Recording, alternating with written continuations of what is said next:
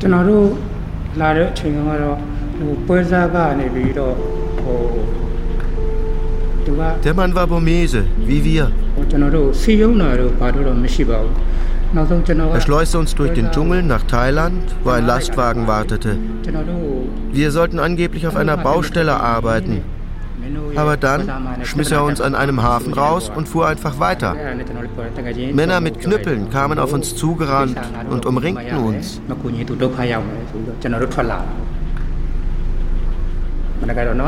Die Männer brüllten uns an. Der Schleuser sei mit unserem Geld abgehauen. Jetzt müssen wir bei ihnen arbeiten, um unsere Schulden zu bezahlen. Für die illegale Einreise, den Lastwagen, den Proviant. Sie zerrten uns auf ein Fischerboot.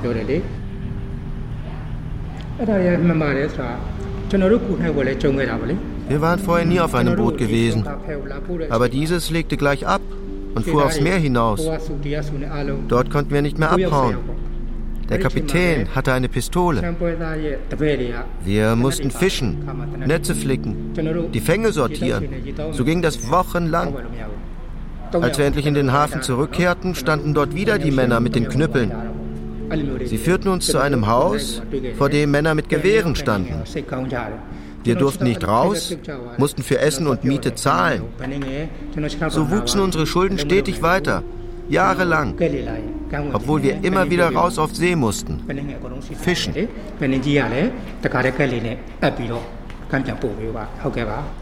Erst vor drei Monaten durfte Aung endlich gehen. Sein Daumen hatte sich in einem Netz verfangen und wurde abgerissen. Inzwischen fault der Stumpf. Jetzt wohnt er bei der Hilfsorganisation, deren Namen ich verschweigen soll, in einem Schlafsaal, gemeinsam mit anderen Arbeitsinvaliden. Wir sitzen hinter zugezogenen Vorhängen. Draußen standen schon mal die Männer mit Gewehren, um geflohene Zwangsarbeiter zurückzufordern, erzählt man uns. Wer sich mit der Fischereimafia anlegt, könne leicht verschwinden. Auf hoher See, im Hafenbecken oder an Land im Dschungel. Deshalb wurden in diesem Radiofeature die meisten Namen geändert und einige Orte verfremdet. Sklavenfischer. Ausbeutung in Thailands Fischereiwirtschaft.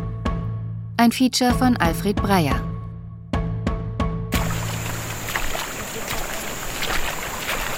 In Thailand kommen die meisten illegalen Migranten aus dem Nachbarland Myanmar.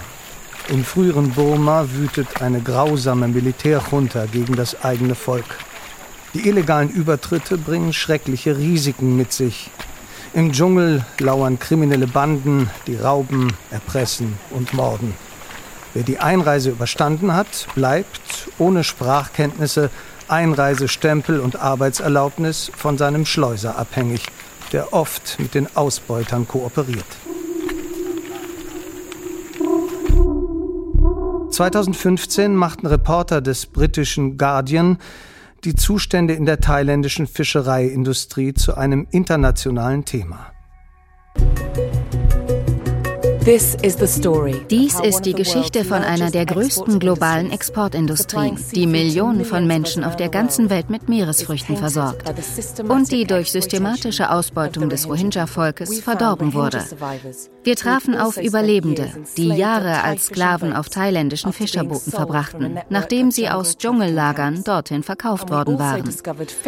Und wir fanden Kapitäne, die vom Fischfang zum Menschenhandel übergegangen sind, weil ihre Branche in einer Krise steckt. Die Regierung Thailands schaute damals einfach weg. Sie hatte der Fischereiindustrie erlaubt, ohne Rücksicht auf jegliches Gesetz zu expandieren. Phil Robertson von Human Rights Watch. Er arbeitet in Bangkok. Man wusste nicht mal, wer da auf den Booten arbeitete.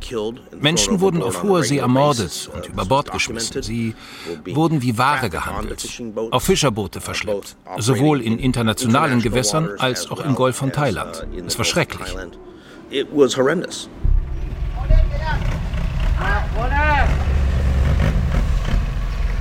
Ich möchte erkunden, ob sich seitdem etwas geändert hat. Wer heute die Fische fängt, die wir billig in unseren Supermärkten kaufen. Thailand ist einer der größten Exporteure von Fischprodukten weltweit und größter Hersteller von Thunfischkonserven. Die Regierung behauptet, dass inzwischen alles in Ordnung sei.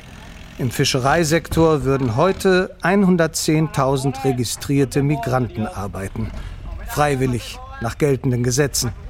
Und die Europäische Kommission verkündete 2019, dass Thailand die Mängel seiner Rechts- und Verwaltungssysteme im Fischereisektor erfolgreich angegangen ist. Sie nimmt daher die seit 2015 bestehende gelbe Karte zurück, die als Verwarnung der EU eingesetzt wurde, weil Thailand zu diesem Zeitpunkt nicht ausreichend gegen illegale, nicht gemeldete und unregulierte Fischerei vorgegangen war. Die USA schätzen die Lage völlig anders ein. 2021 stuften sie Thailand auf ihrer Überwachungsliste für Menschenhandel herab auf die vorletzte Stufe.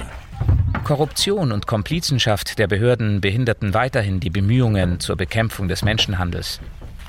Noch nie berichteten thailändische Behörden bei ihren Kontrollen auf Fischerbooten in den Häfen auch nur ein Opfer von Menschenhändlern identifiziert zu haben.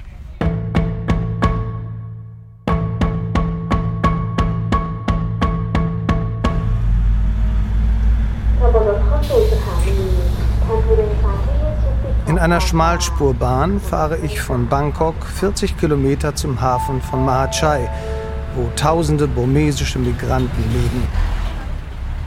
Am Hafen liegen nur wenige Tanker und Frachtschiffe, aber viele Fischerboote.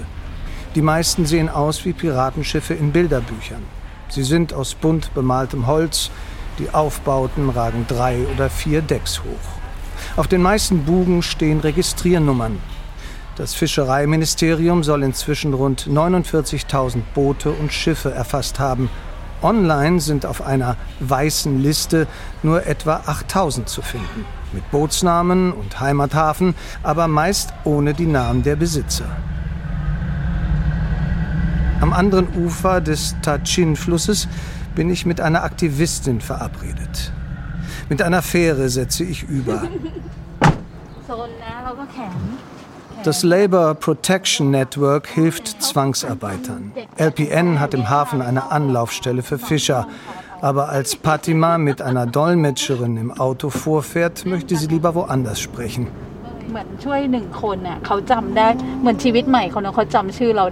Wenn wir Zwangsarbeiter befreien, schreiben sie das oft bei Facebook.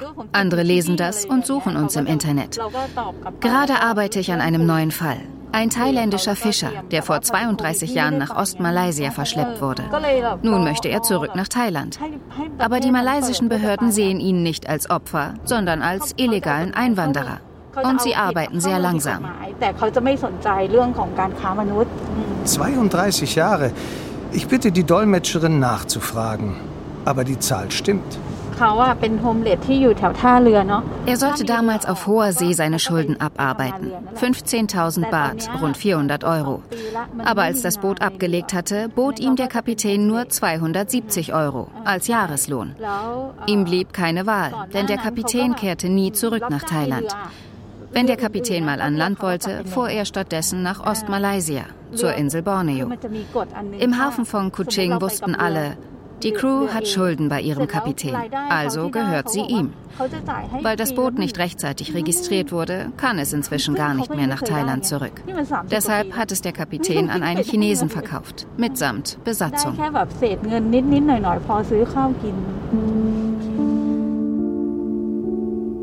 In Mahachai ist Patima im Hauptquartier des Labour Protection Network angekommen. Dort sitzen Fischer, die Hilfe suchen. Herr Levin zeigt ein Foto des Boots, auf dem er zuletzt arbeiten musste. Laut Registrierungsnummer ist es in der Hafenstadt Chumpon registriert, im Süden Thailands. Ein anderer Burmese übersetzt die Geschichte zuerst in Thai, dann die Dolmetscherin für mich ins Englische. Er kam mit 15 Jahren nach Thailand, um Geld zu verdienen. Seitdem hat er immer auf Fischerbooten gearbeitet. Jetzt ist er 34 Jahre alt. Seine Mutter liegt im Sterben, drüben, in Burma. Deshalb wollte er sie dort besuchen fahren. Aber der Bootsbesitzer wollte ihm seinen Pass nicht zurückgeben.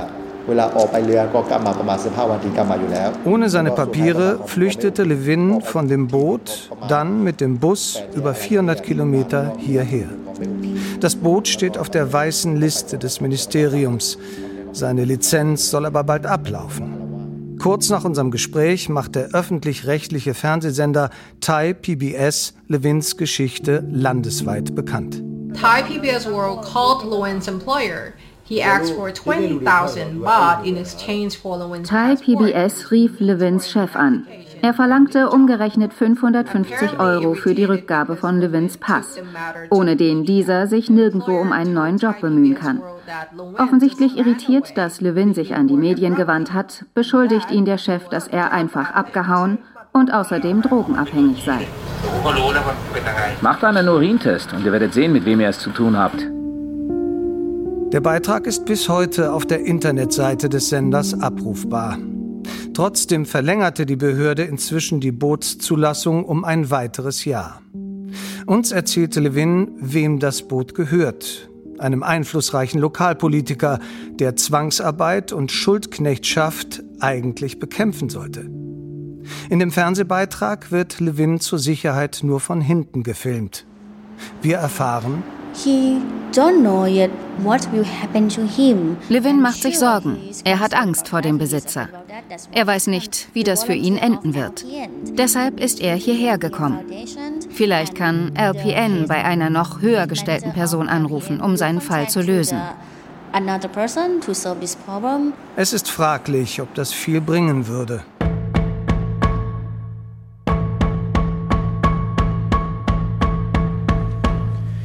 นี่คือ statutory declaration หรือคำให้การของคุณปวีน Der Oppositionspolitiker Rangsiman Rom recherchiert seit Jahren zu Menschenhändlern und deren Opfern. ต่อทางการของประเทศออสเตรเลีย เพื่อใช้ในการขอลี้ภัย Während einer Parlamentsdebatte im Februar 2022 enthüllt er vor laufenden Kameras ein enorm brisantes Schriftstück.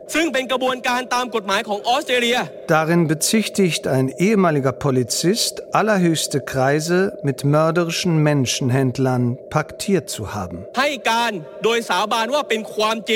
Dies ist die eidesstattliche Erklärung des ehemaligen thailändischen Polizeichefs Pavin, mit der er in Australien politisches Asyl beantragt hat.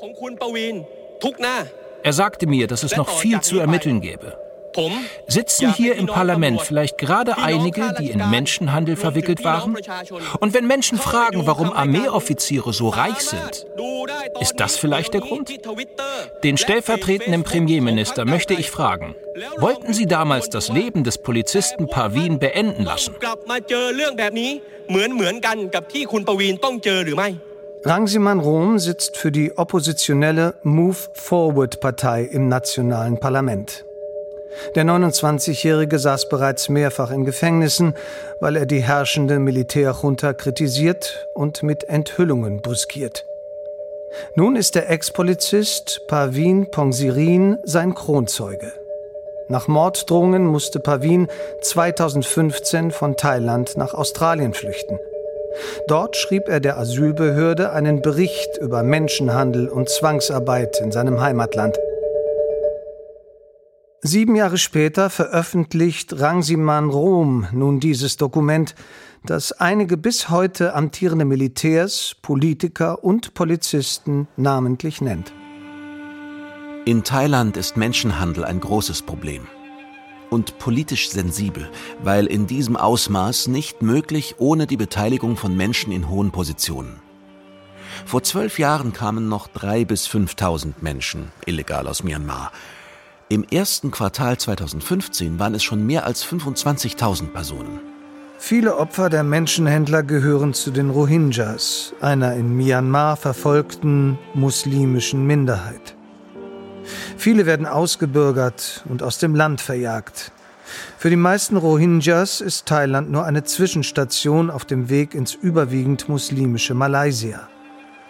Malaysische Polizisten entdeckten im dicht bewaldeten Grenzgebiet zu Thailand zuletzt über 100 illegale Landungsstege für Schmugglerboote.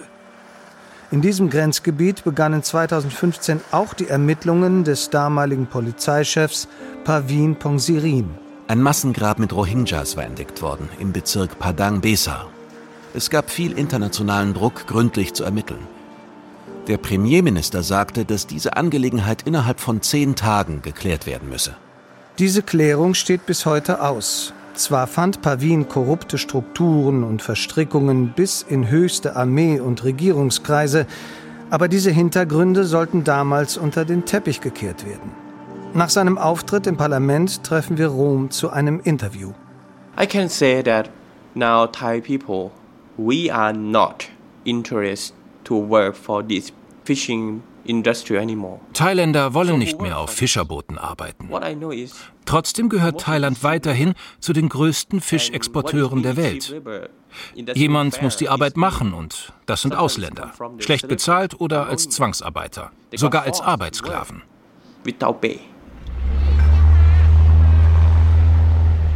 Jahrhundertelang zogen vor allem Thailänder aus dem armen Norden in die Häfen des Südens, um dort Arbeit zu suchen.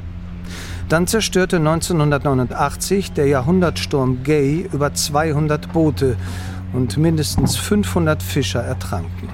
Viele Überlebende fanden bessere Jobs auf dem Festland. In den 80er Jahren hatte sich Thailand zu einer südostasiatischen Tigerwirtschaft entwickelt.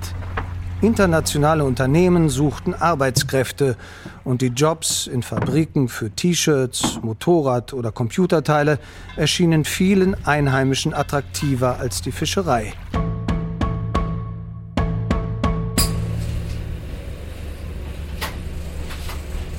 Ich reise weiter von Mahachai 600 Kilometer Richtung Süden. Dort liegen die thailändische Hafenstadt Ranong und gleich gegenüber auf der anderen Seite einer Meerenge die burmesische Stadt Kaftaun. Boote und Schiffe kreuzen hin und her. Hier im Hafen von Ranong begann schon 2015 für viele Rohingyas ihr Leidensweg durch Thailand. Am Hafen wartete eine Mafia aus Bootsbesitzern, Polizisten und Militärs, wie Filmaufnahmen des Guardian von damals belegen. Als wir im Lager ankamen, sollten wir telefonieren. Die Schleuser nahmen uns alles Geld ab, aber sie ließen uns nicht frei. Hast du Verwandte zu Hause? Einen Bruder oder eine Schwester? Ruf an. Die Menschen wurden geschlagen. Am nächsten Tag waren einige tot. Sie sagten, wenn wir kein Geld bekommen, verkaufen wir dich an die Fischerboote.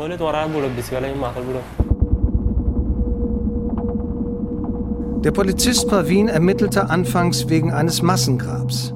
Aber bald stieß er mit seinem Team auf weitere Lager, eine kriminelle Infrastruktur und einen Menschenhändlerring, der seine Geschäfte weiträumig betreibt.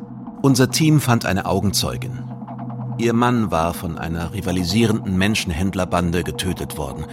Sie berichtete von einem Netzwerk. Agenten transportieren Rohingyas auf umgebauten Fischerbooten von Myanmar und Bangladesch nach Thailand. Das Netzwerk umfasste Geschäftsleute, Militärs, Polizeioffiziere, lokale Politiker, Regierungsbeamte und Schleuser. Die Schleuser betrieben die Boote, organisierten Transporter, bewachten die Dschungellager und schafften Verpflegung heran. Jahre später reiste der Politiker Rom selbst in das Grenzgebiet. I talk with people there and they confirm me that actually they know everyone in that area know ich habe mit vielen Menschen gesprochen. Sie haben bestätigt, dass viele wussten, was damals passierte. Viele verdienten selbst Geld damit, Verpflegung in die Lager zu verkaufen. Oder sie brachten die Verpflegung gleich dorthin, in die Berge. Aber alle hatten Angst, sich an die Behörden zu wenden. Sie mussten davon ausgehen, dass die Behörden nicht helfen würden, weil die den Menschenhändlern zuarbeiteten. Die lokalen Polizeistationen müssen auch Bescheid gewusst haben. Aber alle dachten, was geht es mich an? Nicht meine Sache. Betrifft weder meine Familie noch meine Community. Or not the people in your community. You don't have to care. 2015 werden viele Flüchtlinge gleich weiter verschleppt von Ranong nach Süden, Richtung Malaysia. Opfer, die fliehen können, erzählen später den Reportern des Guardian. Autos der Einwanderungsbehörde brachten uns auf kleine Boote Dort wurden wir an Schleuser verkauft.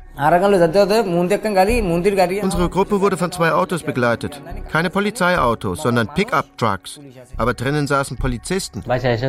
Die Schleuser sagten, wir haben viel Geld bezahlt, um euch von der Einwanderungsbehörde freizukaufen.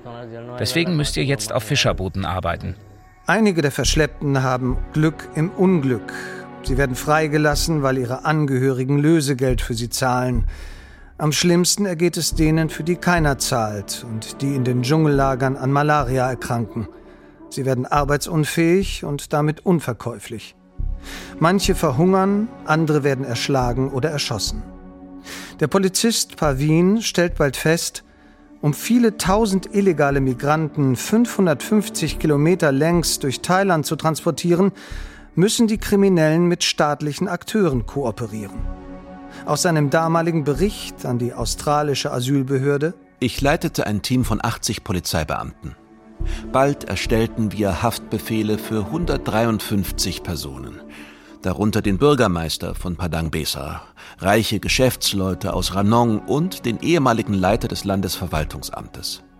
Nach drei Wochen beantragte ich einen Haftbefehl gegen General Manas Kongpan, Oberbefehlshaber für die nationale Sicherheit im Süden Thailands. Nach den Enthüllungen im Parlament von Thailand nimmt Pavin per Zoom an einer Veranstaltung der Auslandskorrespondenten in Bangkok teil. Aus seinem Exil in Melbourne berichtet er, bei unseren Untersuchungen lernten wir schnell, wie Menschenhandel dieses Ausmaßes möglich werden konnte. Wegen der weit verbreiteten Korruption im thailändischen Regierungssystem. Wir konzentrierten uns auf Menschen in hohen Positionen, deren Job es war, Menschenhandel eigentlich zu unterbinden. Wir entwarfen ein Geldwäschediagramm, auf welchen Konten das Geld landete. Hier habe ich die Dokumente für alle Journalisten, auch die Bankauszüge. Nach seiner Aussage fand Pavin bei General Manas Kongpan Bankauszüge mit Einzahlungen über insgesamt etwa 300.000 Dollar von in den Menschenhandel verwickelten Personen. Pavin saß auf einer Bombe. Zum ersten Mal in der Geschichte Thailands verhaftete ein Polizist einen General der thailändischen Armee. Als General Manas in der Wache auftauchte, wurde er von vielen Soldaten begleitet. Pavin spürte, mit wem er sich angelegt hatte. Ich erhielt einen Anruf von Generalmajor S. Er erinnerte mich daran, dass zu den Vorgesetzten von General Manas der stellvertretende Premierminister Pravet Wongsuwan gehören würde, auch der Verteidigungsminister sowie der Premierminister General Prayut Chan Ocha. Ich solle beenden, was ich tue. Inzwischen sei deswegen mein Leben in Gefahr. Trotzdem beantragte ich weitere Haftbefehle wegen Menschenhandel und Geldwäsche gegen drei Armeeoffiziere, einen Marineoffizier und 45 weitere Verdächtige. Während der Polizist Pavin damals ermittelt, verwarnt die Europäische Union Thailand wegen IUU-Fishing, illegaler, nicht gemeldeter oder unregulierter Fischerei. Ein Jahr später, 2016, finanziert die EU ein Projekt der Arbeitsorganisation der Vereinten Nationen. Ship-to-Shore Rights, Rechte vom Schiff bis zum Ufer, soll helfen, Zwangsarbeit zu unterbinden und legale Arbeitsbedingungen zu schaffen. Die EU hat Einfluss. Sie ist der größte Fischimporteur der Welt. Die thailändische Regierung verspricht seit 2015 umfassende Reformen. Das Fischereiministerium errichtet an 30 Häfen ein Kontrollsystem. Port in, Port out, kurz PIPO. Inspektoren sollen in den Häfen und an Bord der Boote kontrollieren, wer hinaus auf See fährt und wer von dort gesund zurückkehrt. In Ranong leitet heute Marineoberstleutnant Nat Charat das PIPO-Sicherheitskommando. ครับก็คือเรื่องหลักๆอ่ะ Wie wir alle sehen, haben wir die Probleme der Vergangenheit durch die harte Arbeit unserer Einsatzkräfte lösen können. Menschenhandel und Zwangsarbeit sind verschwunden. Wir sind sehr streng bei der Strafverfolgung. Deswegen sind allerdings die Vorbehalte der Fischereiunternehmer gegenüber unserer Arbeit gestiegen. Sie halten uns für übereifrig, weil wir Geldstrafen erteilen und Lizenzen entziehen. Aber das beweist ja nur, dass wir unsere Arbeit streng verrichten und unsere Pflichten niemals vernachlässigen. Das Fischereiministerium meldet auf seiner Webseite, dass inzwischen ein Viertel von ursprünglich 49.000 Fischerbooten und Schiffen stillgelegt worden sei. Um die verbliebenen Boote besser kontrollieren zu können, darf inzwischen nur noch in nationalen Gewässern gefischt werden. Im Golf von Thailand und in der Andamanensee. Gebiete von insgesamt 300.000 Quadratkilometern. Um das zu überprüfen, müssen Fischerboote inzwischen mit Peilsendern ausgestattet werden. Lassen Sie mich offen sprechen. Manche Fischereiunternehmer sehen inzwischen nicht nur unsere Regierung, sondern auch die Europäische Union sehr kritisch. Bei der Durchsetzung internationaler Normen muss man doch auch die nationalen Bedingungen berücksichtigen. Asien und Europa unterscheiden sich. Wir Thailänder möchten immer gute Beziehungen bewahren, denn ohne Kompromisse können Beziehungen in die Brüche gehen. Aber jetzt setzen wir einfach nur internationale Standards durch. Aber wenn wir unsere Landsleute zwingen, immer nur Brot statt Reis zu essen, ist das sehr unangenehm und hart für sie. Stellen Sie sich vor, Sie im Westen müssten immer nur Reis essen. Am Ende kann uns Marineoberstleutnant Natscharat nicht zeigen, wie seine Leute die Fischerboote kontrollieren. Es hängt auch von den Gezeiten ab. Alle Boote sind heute bereits zurückgekehrt. Und wir kontrollieren auf den Privatgeländen der Fischereiunternehmer.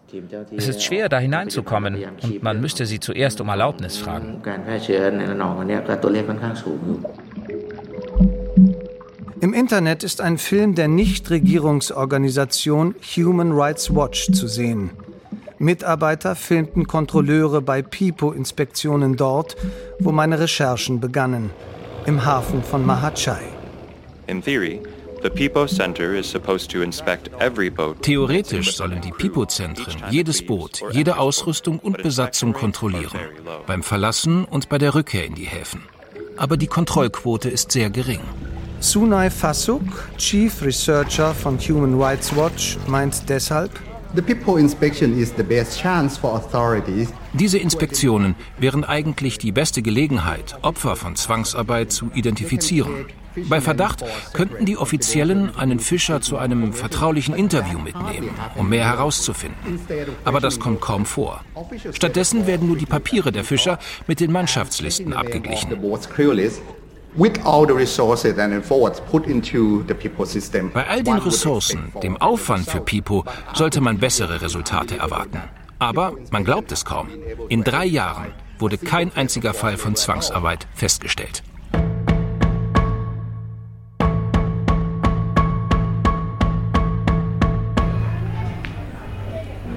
Seit Bangkok habe ich keinen anderen Ausländer mehr gesehen.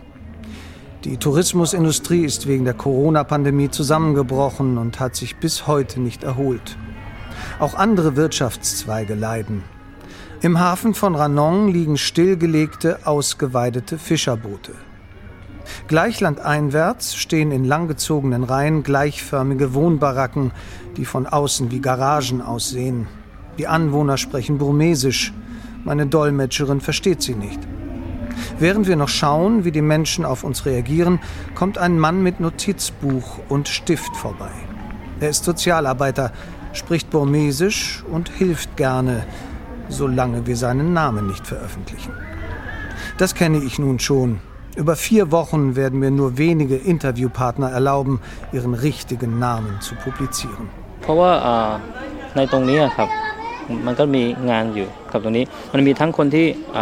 เพราะว่าในตรงนี้ครับมันก็มีงานอยู่กับตรงนี้มันมีทั้งคนที่นายจ้างนายจ้างที่ดีและไม่ดี Das ist eines der größten Burmesenviertel von Ranong. Hier wohnen fast nur Fischer mit ihren Familien. Sie haben zwei Arten von Besitzern. Wer Glück hat, gerät an einen guten, der gratis Trinkwasser liefert und vielleicht sogar ein Zimmer bezahlt. Schlechte Besitzer sagen, du bleibst hier, sonst rufe ich die Polizei. Und die fängt dich wieder ein. Wenn du dich beschwerst, lasse ich dich einsperren. Du bist nur ein illegaler Ausländer.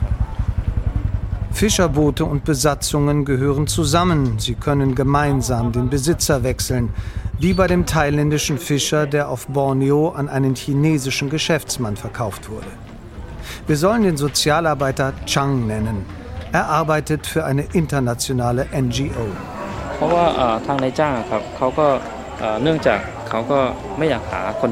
Die Fischer haben Angst. Die Besitzer drohen ständig mit der Polizei, zahlen statt des zugesagten Tageslohns von 8,50 Euro vielleicht nur 6,85 Euro. Die Besitzer müssen für jede Arbeitserlaubnis Geld an die Behörden zahlen. Auch deshalb wachen sie über ihre Fischer. Eine Bootsbesatzung, 20 oder 30 Fischer, dafür haben sie viel Geld bezahlt an die Behörden. und vorher an die Schleuser.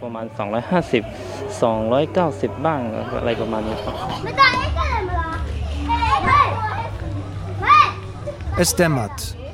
Draußen spielen Kinder, einige fahren auf Skateboards umher. Durch Fenster und Türen sind drinnen die geräumigen Zimmer zu erkennen, teils unterteilt mit Sperrholzwänden.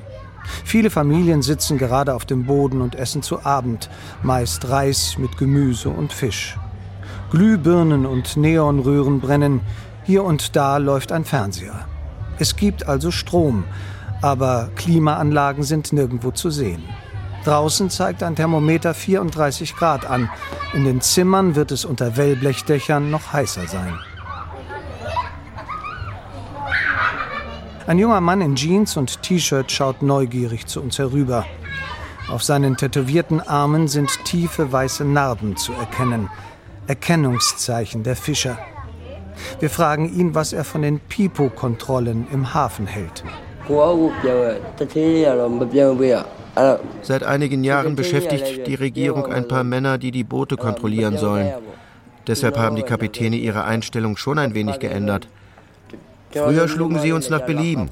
Jetzt passiert das nur noch ab und zu, weil die Fischer die Inspektoren informieren könnten. Und früher habe ich immer diese Geschichten von Fischern gehört, die auf offener See an andere Boote verkauft wurden. Davor hatte ich immer Angst.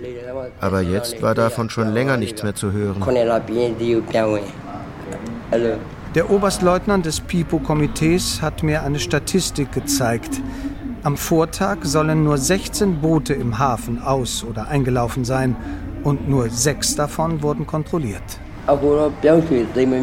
Viele Fischer würden gern ihr Boot wechseln, irgendwo hingehen, wo sie besser bezahlt werden. Ich auch. Aber das mögen die Besitzer nicht. Sie müssen uns nicht mehr direkt bewachen. Inzwischen brauchen wir alle Papiere, um einen neuen Job zu finden. Ausweis, Arbeitserlaubnis und so weiter. Ohne läuft nichts mehr. Die Besitzer nehmen uns diese Papiere ab und behalten sie. Deshalb können wir nicht weglaufen.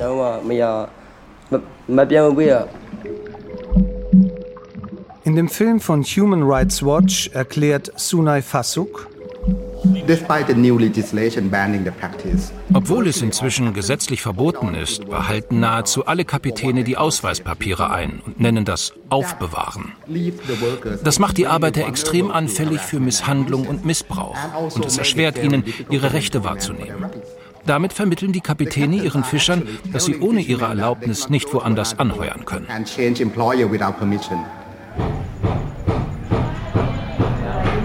Dann bittet uns der Fischer in seine Hütte zum Tee trinken.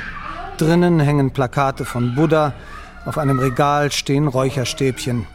Durch steinerne Mauern abgetrennt ist ein kleines Schlafzimmer, in dem Matratzen auf dem Boden liegen.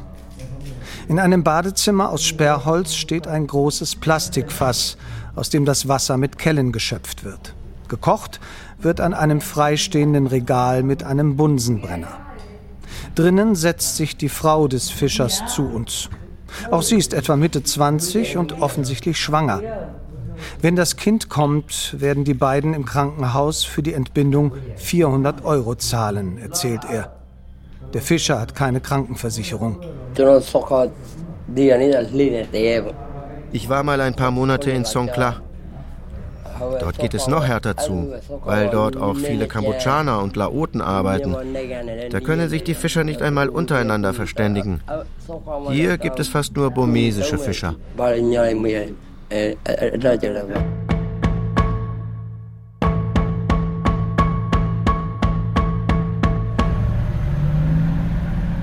Wir reisen weiter nach Songkhla, der größten Hafenstadt im Süden Thailands. Kurz nach unserer Ankunft ergreift die Polizei im Dschungel 61 illegale Einwanderer, wie mehrere Tageszeitungen berichten. Fast die Hälfte Rohingyas im Alter von 6 bis 17 Jahren, die in Malaysia ihre Eltern suchen wollen. Wir fahren zuerst mit einer Fähre vom Stadtzentrum zum Hafen. Am Pier stehen solide Steinhäuser. Auf Schildern werden Fische zum Verkauf angeboten. Meine neue Dolmetscherin hat von Freunden einen Tipp bekommen. Wir suchen den Kapitän eines rund 15 Meter langen Fischerboots. Die kleinen und mittelgroßen Boote sollen laut Fischereiministerium rund 70 Prozent der gesamten Fischfangflotte ausmachen. Wir finden Kapitän Arka in seinem Haus. In den beiden oberen Geschossen wohnt er mit seiner Familie. Im Erdgeschoss ist sein Fischgeschäft, in dem er an Großhändler verkauft. Den Schildern zufolge wohnen in derselben Häuserzeile noch andere Fischereiunternehmer. Arka ist unzufrieden. Seinen Kollegen und ihm drohe der Bankrott.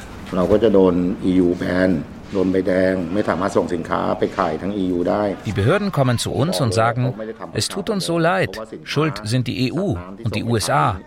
Wir müssen deren Auflagen durchsetzen, sonst könnt ihr eure Fische nicht mehr exportieren. Aber in anderen Exportindustrien hat sich bis heute nichts geändert, nur bei uns. Deshalb werden die meisten Fische, die in Thailand verarbeitet und exportiert werden, inzwischen woanders gefangen. Die Regierung interessiert sich nur für die großen verarbeitenden Industrien, nicht für die kleinen Fischereibetriebe. Eine Statistik des Welternährungsprogramms der Vereinten Nationen weist in dieselbe Richtung. Im Jahr 2000 übertrafen die thailändischen Fischexporte die Importe noch im Verhältnis 5 zu 1. Die meisten Exportfische wurden also wohl von thailändischen Booten gefangen. 2018 betrug dieses Verhältnis 3 zu 2. Auf zwei importierte Fische kamen nur noch drei exportierte Fische. Neuere Statistiken finde ich nicht. Kapitän Aka spricht verblüffend offen. Vielleicht mangelt es der Regierung an Sachverstand und Empathie für uns kleine Fischereiunternehmer. Vielleicht, weil an der Regierungsspitze Soldaten stehen. In anderen thailändischen Industrien funktionieren die Netzwerke weiterhin. Es mag mal was schieflaufen, vielleicht wurde sogar gegen Gesetze verstoßen, aber trotzdem versucht man doch, sich gegenseitig zu helfen, zu verstehen, ein Auge zuzudrücken. Oder wenigstens ein halbes. Nur in der Fischereiindustrie läuft das nicht mehr, seitdem die Regierung von der EU auf diese Probleme angesprochen wurde. Auf Kapitän Arkas Boot sollen fünf Verwandte und acht Burmesen arbeiten. Er spricht für eine Gruppe kleiner Familienunternehmen, hatte er bereits am Telefon erklärt. Doch diese Lobbyarbeit sei inzwischen erfolglos, während die neuen Auflagen immer neue Probleme schaffen würden. Irgendein Mensch beim Zoll oder der Armee oder der Polizei hat eine großartige Idee, welche neue Kontrolltechnik man zusätzlich vorschreiben könnte, um uns noch besser zu überwachen. Der Vorgesetzte sagt dann heutzutage immer, gute Idee, das machen wir, dann können wir das der EU zeigen. Dabei haben wir doch schon so viel neue, teure Technik kaufen müssen. Zum Beispiel GPS-Geräte, die jederzeit unseren Standort an die Behörden übermitteln. Aber nun sollen wir noch zusätzlich AIS anschaffen. AIS steht für Automatic Identification System. Später lese ich, dass die Non-Profit-Organisation Global Fishing Watch AIS als Kontrollinstrument gegen Raubfischerei propagiert. Nach Angaben der NGO schreibt die internationale maritime Organisation den Einsatz von AIS bisher nur für die größten Schiffe vor, um Kollisionen zu vermeiden. Bis jetzt würden so nur die oberen 2% der Fischereischiffe erfasst, die weltweit 80% der Fische fangen würden. Diese Riesenpötte sind über 100 Meter lang, nicht zu vergleichen mit Kapitän Arkas Nussschale.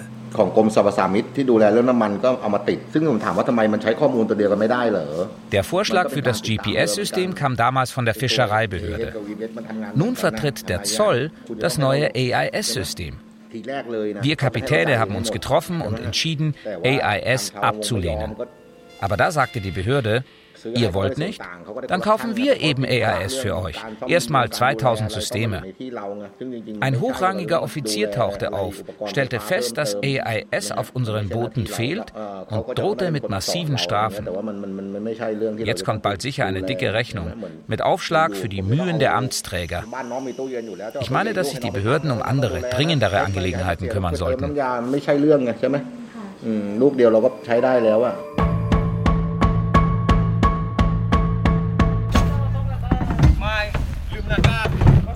Als ich später auf der weißen Liste des Fischereiministeriums nach Navigationssystemen schaue, stoße ich zufällig auf eine Liste der ins Ausland verkauften Schiffe. Fast 1300 Fischerboote und Schiffe wurden in den letzten Jahren ins Ausland verkauft, wo sie nicht länger den Auflagen der thailändischen Regierung unterliegen. Einige der Boote sind angeblich in weit entfernten Ländern wie Russland oder Panama gelandet aber die meisten gingen gleich nach nebenan. 430 nach Myanmar, wo die Wirtschaft in Trümmern liegt und eine verbrecherische Junta allerorts Menschen verschleppt, um sie für Zwangsarbeiten aller Art einzusetzen. Und rund 300 nach Malaysia, das auf der US-amerikanischen Liste für Menschenhandel auf der schlimmsten Stufe steht. Noch eine tiefer als Thailand. Von welchen Booten und in welchen Gewässern Fische gefangen werden, die später in der EU verkauft werden, lässt sich nicht wirklich klären.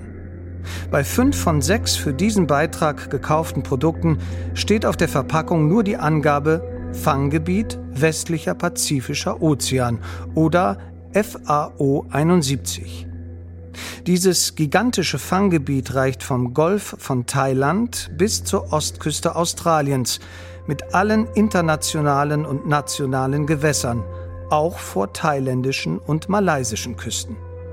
Und auch wenn man die Tracking-Codes auf den Dosen auf der Hersteller-Website eingibt, bekommt man keine genaueren Informationen. In Thailand hat sich das Militär zuletzt 2014 an die Macht geputscht. Das zwölfte Mal seit 1932. Nur ein Jahr später ermittelte dort der Polizist Pavin wegen Geiselnahme, Menschenhandel und Massenmord, so lange bis seine Vorgesetzten einschritten. Im September 2015 waren wir gezwungen, unsere Untersuchungen einzustellen, weil wir keine politische und finanzielle Unterstützung mehr bekamen.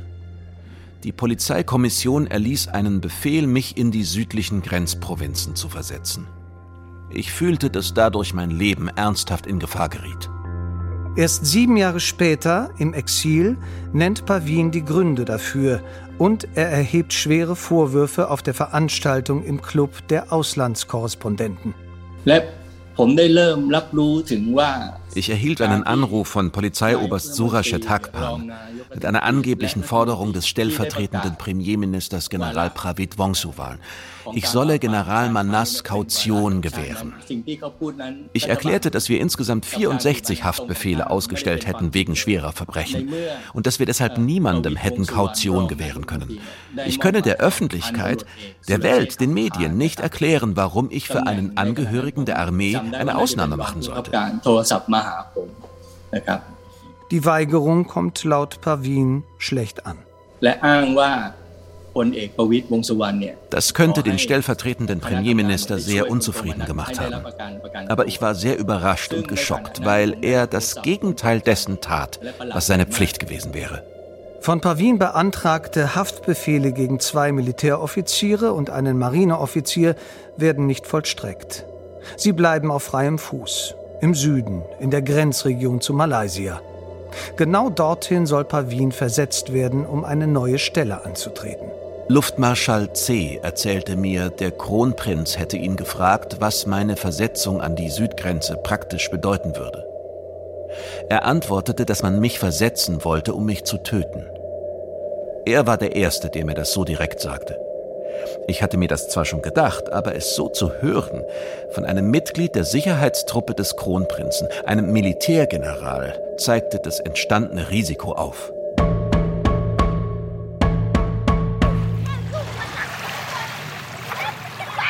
Hinter Kapitän Arkas Büro beginnt Niemandsland. Am Meeresufer vermüllen Tüten, Styropor und leere Plastikflaschen einen Sandstrand. Dahinter stehen auf wackeligen Stelzen Holzbuden im Schlick. Hüttensiedlungen der Fischer. Weiter landeinwärts stehen Blechhütten. Hier hat uns der Sozialarbeiter aus Ranong bei einem Kollegen angekündigt, der nun bereits gemeinsam mit einer alten Frau wartet. Wir setzen uns auf Plastikstühle.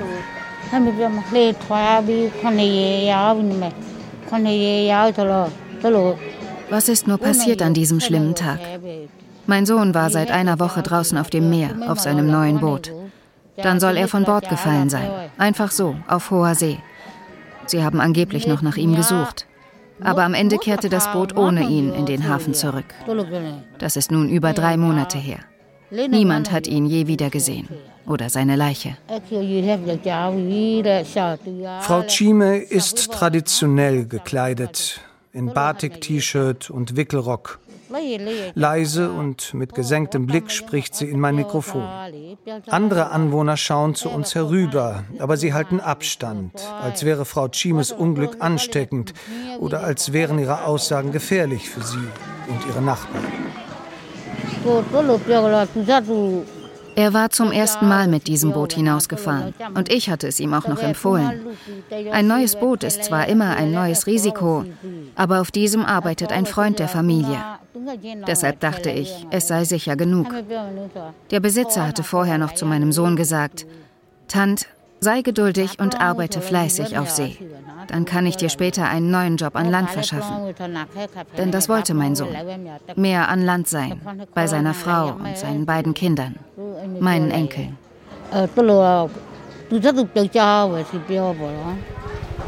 Doch dann fiel Tant angeblich auf seiner ersten Fahrt von Bord des neuen Boots mit 20 Jahren Berufserfahrung. Frau Schieme kennt nicht die Registriernummer des Boots und wir können nicht danach schauen gehen, weil es gerade wieder auf See unterwegs sein soll. Sein Freund fährt gerade wieder mit. Er hat früher mal ein paar Jahre bei uns gewohnt, deshalb hatte ich ihm vertraut. Aber seitdem mein Sohn verschwunden ist, habe ich auch den Freund nicht mehr gesehen.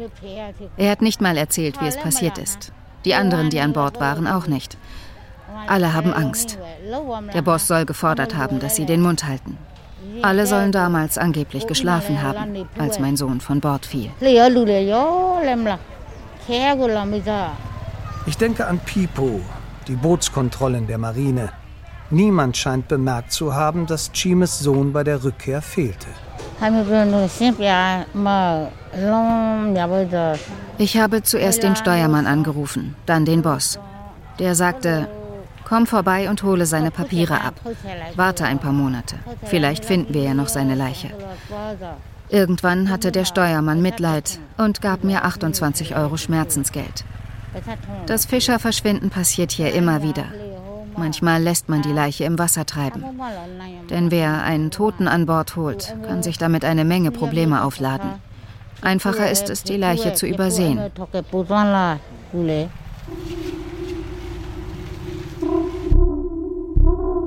Trotz aller politischen Einflussnahmen verurteilte 2017 ein Gericht General Manas zu einer Haftstrafe von 27 Jahren, die zwei Jahre später auf 82 Jahre erhöht wurde. Der General starb 2021 im Gefängnis an einem mysteriösen Herzinfarkt. Von 103 Angeklagten wurden 62 verurteilt, viele Haftbefehle aber erst gar nicht vollstreckt. Nachdem der Oppositionspolitiker Rom 2022 den Bericht des geflohenen Polizisten Pavin veröffentlicht hat, geben Polizei und Armee eine Pressekonferenz. Ich kannte Pavin persönlich. Er war ein hart arbeitender Polizist. Als Repräsentant der königlich thailändischen Polizei kann ich seine Sicherheit garantieren. Was Kautionen betrifft, so lässt die Polizei in Fällen von Menschenhandel diese gar nicht zu. Der Premierminister und General Pravid haben niemals den Befehl erteilt, General Manas eine Kaution zu gewähren. Aktuell ermittelt die Polizei wegen neuer Fälle von Menschenhandel und möglicherweise beteiligten Staatsbediensteten, wie die Bangkok Post berichtete. Der Oppositionelle Rangsiman Rom meint, dass die Haupttäter von damals noch immer nicht verurteilt wurden. The person that we suspect that might involve with human trafficking die Menschen, die wir verdächtigen, in Menschenhandel verwickelt zu sein, sind weiterhin an der Macht. Ich verdächtige den amtierenden Vizepremier, General Pravid Wongsuwan, weil er bereits 2015 die Macht hatte, die Polizei zu kontrollieren. Und ich verdächtige den amtierenden Innenminister, Offizier Anupong Paochinda, der schon damals das Land kontrollierte und es bis heute tut.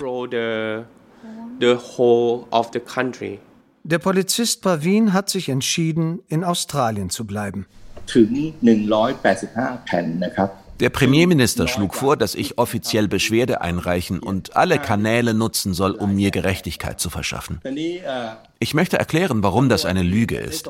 Ich habe diese Kanäle längst genutzt. Aber der stellvertretende Polizeichef reichte 2016 eine Klage gegen mich ein wegen Schädigung des Landes.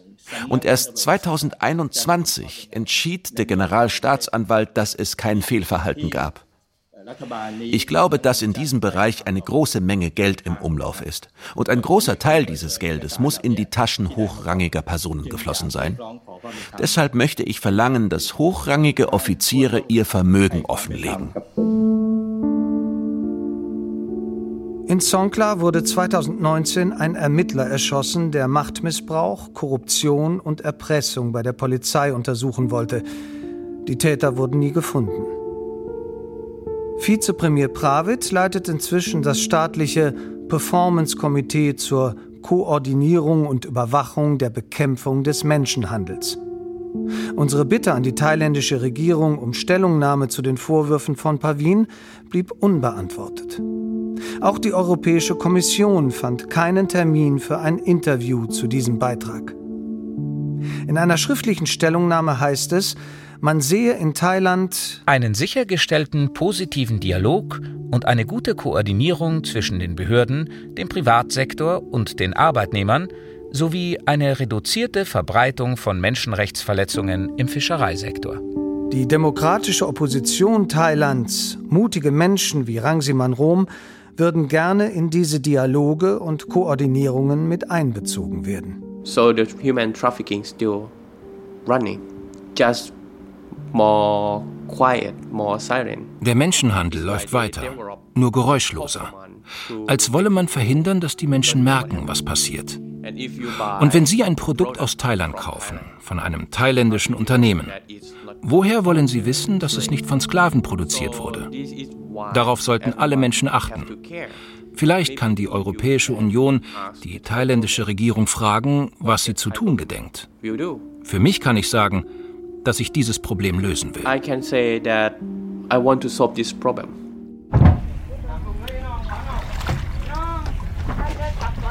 Sklavenfischer. Ausbeutung in Thailands Fischereiwirtschaft. Ein Feature von Alfred Breyer. Es sprachen Oliver Nitsche, Demet Fey, Stefko Hanuszewski, Jochen Langner, Andreas Laurenz Meyer und Steffen Räuber. Ton und Technik Christoph Rieseberg und Oliver Dannert. Regie Matthias Kapohl. Redaktion Wolfgang Schiller. Eine Produktion des Deutschlandfunks mit dem Bayerischen Rundfunk, dem Hessischen Rundfunk, dem Österreichischen Rundfunk und mit Radio Bremen 2022.